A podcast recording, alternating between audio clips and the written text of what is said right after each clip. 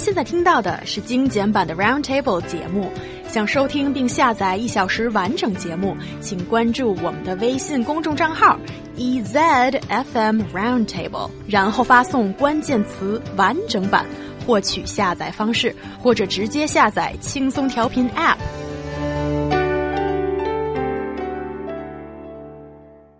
A baby girl was hit by a piece of falling cement and fortunately she has been compensated for over 360,000 yuan or about 54,000 US dollars. Because the perpetrator was nowhere to be found, the judge ruled that most of the homeowners in that apartment building must compensate the victim collectively. Is it fair is probably the controversial question that everybody wants an answer of. But first of all, guys, tell me more about what happened there with this little girl. Yeah, so this happened uh, back in November in 2014, and uh, it was just 40 days after the baby had been born. So she was only 40 days old, and uh, she was outside of the uh, residential community with uh, someone who was looking after her when a piece of cement fell from the apartment building which they were underneath underneath was thrown from a, a window or a, an opening in the building and uh, hit her, which obviously was very uh, alarming at the time and caused some injuries to her. She was taken to a hospital, and uh, it was later identified that she had some minor disabilities as a result of the accident. So it was uh, quite serious, but fortunately, obviously, she survived, and uh, and uh, it wasn't you know that uh, that bad as it could have been. Um, but both the family and the police who investigated were unable to find out where the piece of cement had been thrown from in the building, and therefore who uh, could be held responsible for it. So uh, the family of the baby sued the 128 owners of, or, or, the people living on all 32 floors of the residential building. They excluded the first floor, excuse me, where they said that it couldn't have come from because it's too low down, and they took all the floors above that and uh, sued collectively all of the people living in the building. And uh, the court then concluded that uh, 89 out of the 128 proprietors should collectively compensate the girl and her family for over 360,000 yuan after some of the people were able to uh, exclude themselves from the process because they could prove uh, in whatever way that it wasn't them that had been there and thrown that. And uh, the rest of them had to had to pay up. So they were all collectively required to pay uh, the compensation to the family of the baby. Oh yeah, it's so natural that this kind of case might trigger a lot of controversy. Mm -hmm. You mm-hmm. know, most of the people living in the building are innocent actually, but they have to share the compensation as well based on the collective responsibility uh, ruled by law. According to the current Tort Liability Act in Article 87, it rules in the cases that objects thrown from the building or falling from the building cause damage to others, and it is difficult to determine the specific perpetrator, except those who are able to prove themselves that they are not the perpetrator all users of the building who is possible to injure the sufferer will give compensation to the sufferer. That is to say, if you don't have concrete proof which can prove that you are not there, you must have to share the legal responsibility as well. Yeah, so if the perpetrator cannot be found, almost all households have to be punished according to the law. Yeah, here I think is kind of a tricky legal ground.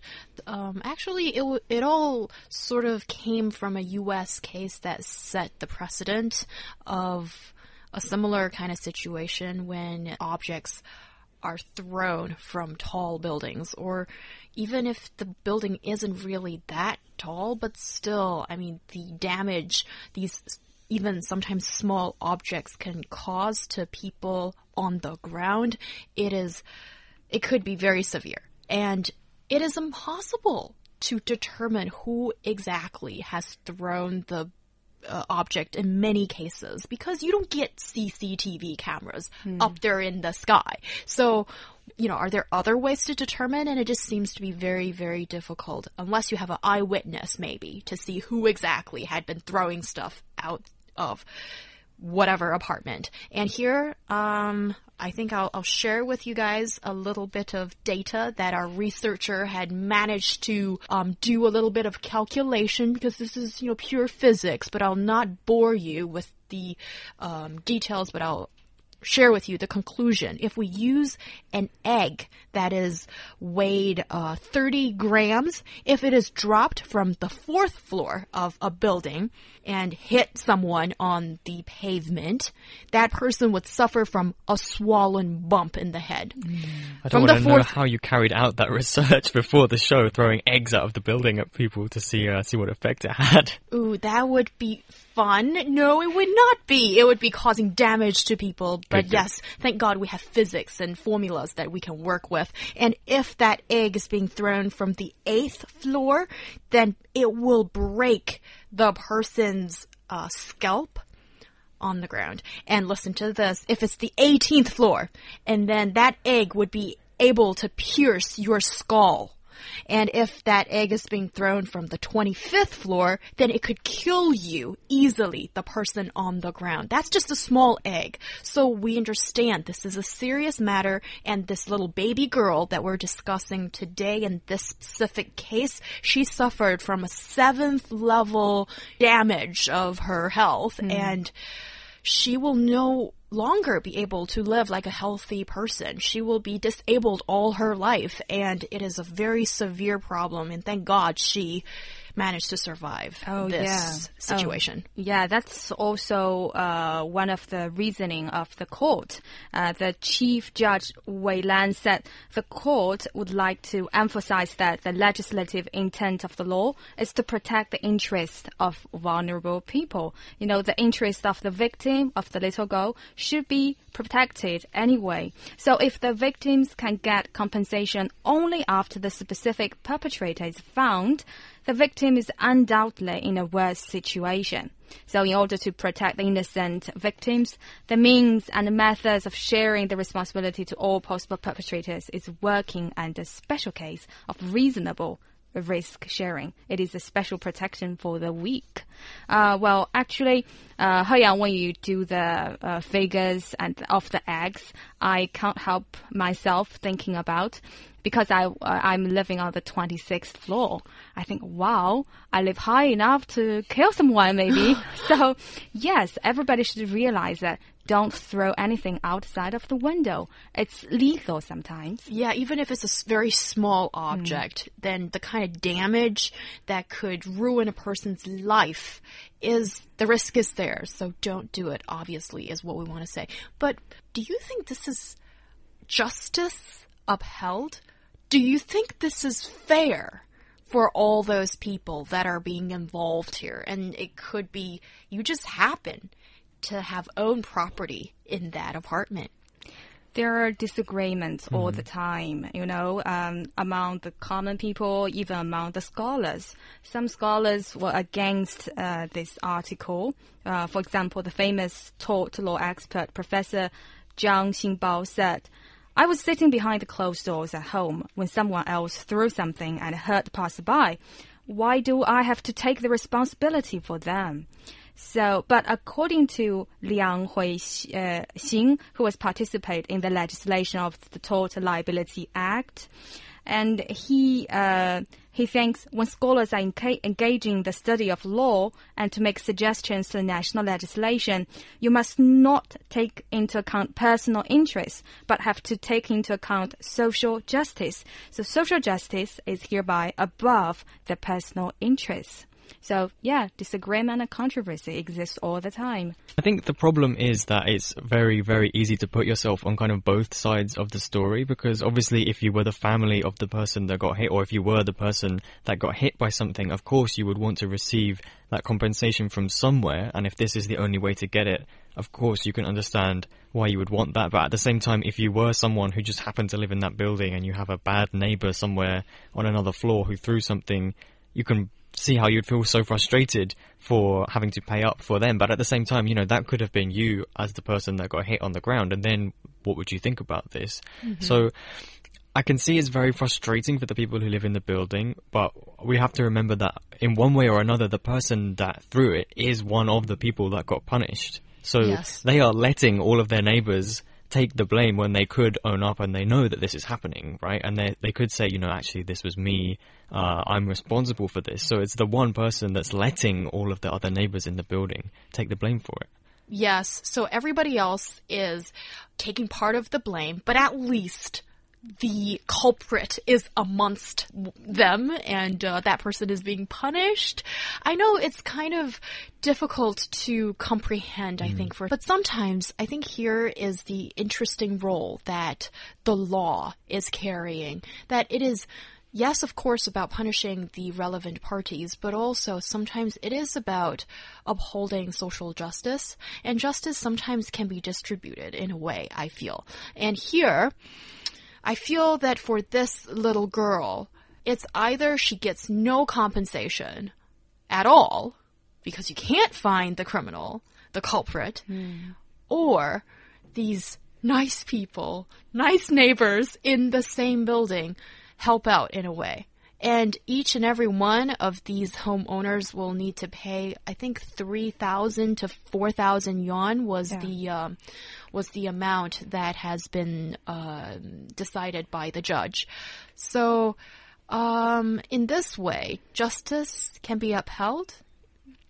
Well, I think it is feasible in some cases, but it could be the last resort in a few cases. But if uh, all the cases are resolved this way, that might cause more loopholes. But You know- it's not going to be the case at all because there are no other scenarios that will this law be applied.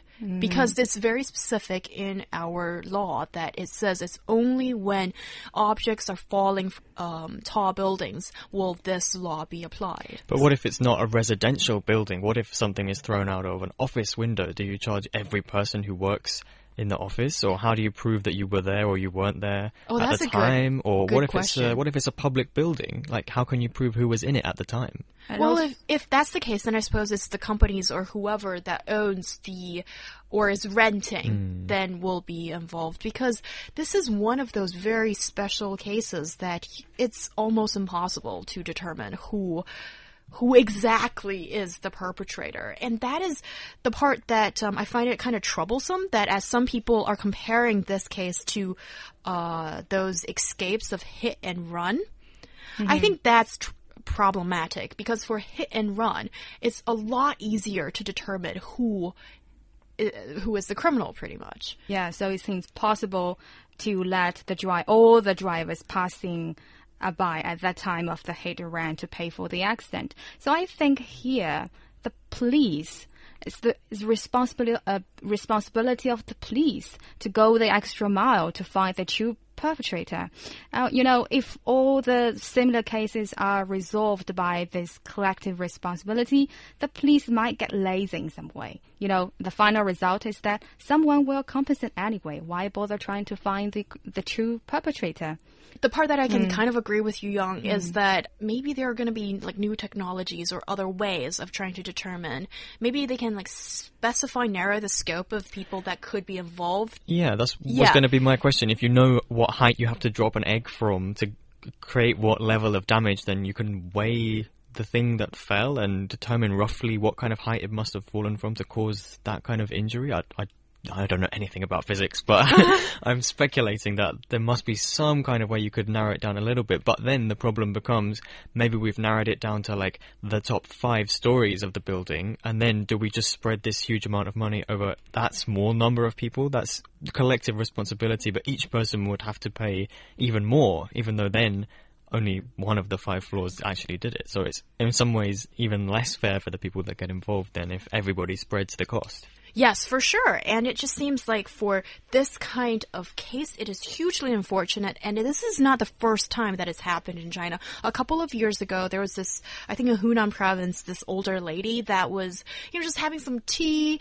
and playing mahjong with a couple of neighbors, the ground floor of her building. And someone threw this, uh, chopping board out of their window, and um, eyewitnesses could only tell that it flew from one of those apartments in that building, but could not determine which exactly department did this. And guess what happened? According to the same law, the judge ruled that this older lady gets compensation from everyone in that building. So I think this is one of those interesting um, windows we get to see what the law can do. And sometimes, in order for justice to prevail, maybe it's not completely fair for everyone. Yeah, what can the law do and what can the police do? That's the question which Yeah. bothers me. You know, maybe we need more surveillance cameras to enhance the to enhance the sane investigation ability of the police. So one, don't be a perpetrator. Don't throw anything through out the window. That can solve the problem fundamentally. And two, after the tragic happened, can the police be more effective? and go the extra mile to do his job and find the true infringer, then in that case, uh, nobody innocent will share the risk at the time. Yeah, I think you make a good point about uh, why can't the police determine who did Mm-hmm. it? You know, if this was another kind of crime, Mm. you would never say, "Oh, we just can't figure it out, so we'll just take this group of people and blame all of them." Mm-hmm. It, I, I know there's a possibility that any of them did it, but I don't know. Say there's been some kind of uh, someone has been attacked, and you you wouldn't go to all the people who were around at the time, like you said with the hit and run thing, Mm-hmm. and say it could have been any of them, so we'll charge all of them. So it, it's it's a clear law and it does make sense, but at the same time, when you think about it in different contexts, it does seem a little strange that it's, it's still something that exists. Yes, and our listeners have a lot to say about this topic. I will start with Xing Xing. She says, with so many high-rise buildings in Chinese cities, there is going to be this rampant issue that um, we probably will see more of such news happen in the future. Well, Xing Xing, that is a very pessimistic way of looking at it, and I hope that everybody who's read this piece of news somewhere or have listened to our show would see, first of all, the kind of damage it will bring to the victim, that innocent person. It could take an innocent life away. And second of all, for all those people living in these buildings, yes, the small thing you do of throwing maybe even if it's a mahjong tile out of your window, it could cause such severe damage to people. So don't ever do that again. And hopefully this will be the message that people will get mm. from this program. And also, Luoben says, with the fast development of modern cities, the buildings are becoming higher and higher, and the security becomes the top concern for a lot of people. It goes without saying that better safe than sorry, so I always tell my family members to stay away from the building as far as possible. At the same time, we should behave ourselves and not throw anything out of the window. That is a very good point, and that is what my mom told me as well. When you are walking in streets, no matter where you are in China or elsewhere, you know, pay attention to hmm. the surroundings. And sometimes if you're walking under, let's say, construction that's being carried out in certain buildings, Be careful. be careful. Hmm. But the hmm. good thing of that is, knock wood, you don't get hit by anything from the construction site. But if you do, at least you know who to Yeah. blame Yeah. and where to ask for liability. Okay, so pay attention to that. And also, we've got more messages. Yanis says, this accent just demonstrates the importance of education and discipline of people that should be communicated. As a teaching assistant in a chemistry lab, I always need to teach my first year undergrads how to be a good lab mate and so sometimes laying the ground rules is really important. It requires a little discipline and morality from everybody, but it is important to the whole society. Because not mm. throwing something out of a window isn't going to damage you in any way. There is hmm. no drawback to be had from not throwing something out of the window. You, you don't gain anything from doing it. So even if you can cause so much damage to someone else's life, it also isn't worth anything to you to do it in the That is first place. such a good point. Hmm. And also, talking about windows, just don't throw anything out of whatever window. This morning, when I was driving to work, playing my music, and you know, the beat is on.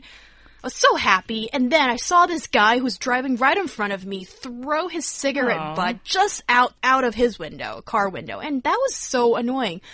I really wanted to have a word with him. So don't throw anything out of windows. Although this one, it doesn't kill anyone, doesn't cause any damage to any human being, but it causes damage to environment. So it depends where you are as well, because that started fires in many places Oh. around the world. In dry conditions, if you're out in, I think, Australia, places like that, you can cause a big fire like that. Mm. And throwing a cigarette butt out of the car can be can cause damage to your own car. Yeah, high possibility. Yes, oh, that's also a very, very good point. So basically, we've we've been very educational today, I suppose, in telling people what not to do. And here, although some people say that this is not completely fair for those innocent homeowners in that building, but I just like to say sometimes the law carries multiple purposes, and one being to uphold justice, but also there's sometimes the educational purpose as well and to prevent people from doing something like this again. So the deterrence is one of the purposes of this entry of the law.